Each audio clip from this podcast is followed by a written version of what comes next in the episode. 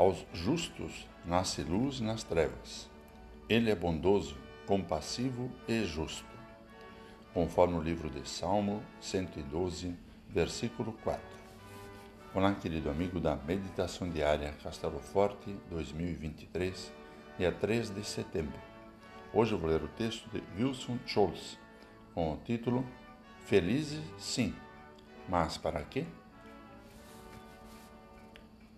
Continua popular a teologia da prosperidade, essa de que, se você fizer doações para a minha igreja, será abençoado com riqueza material. Quem está vacinado contra esse tipo de teologia sente uma certa estranheza diante do Salmo 112. Ele nos diz que na casa de quem teme o Senhor há prosperidade e riqueza, e que o justo não será jamais abalado. Será que estamos diante dessa típica teologia da prosperidade? Até parece, mas as aparências enganam.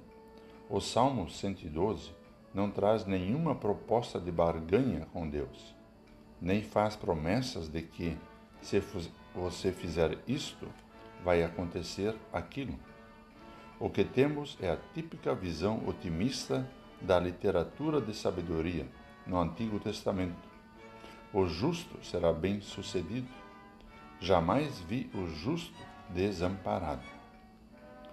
Cá entre nós, quem, no contexto da Bíblia, diria que temer a Deus é algo que não faz diferença ou não vale a pena? Seria um tiro no pé. Mesmo assim, o livro de Eclesiastes lembra que existe também o outro lado da moeda.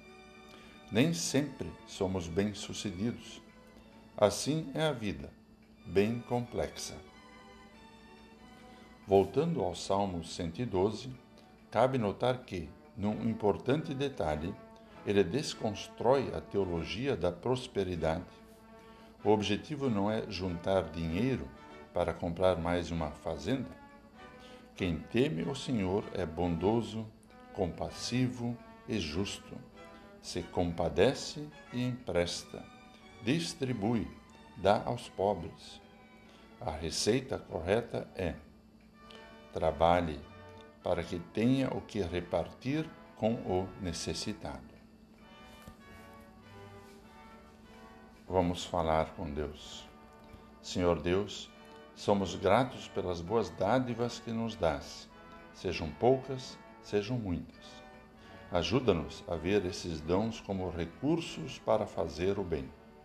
Em nome de Cristo. Amém. Aqui foi Vigan Decker Júnior com a mensagem de hoje.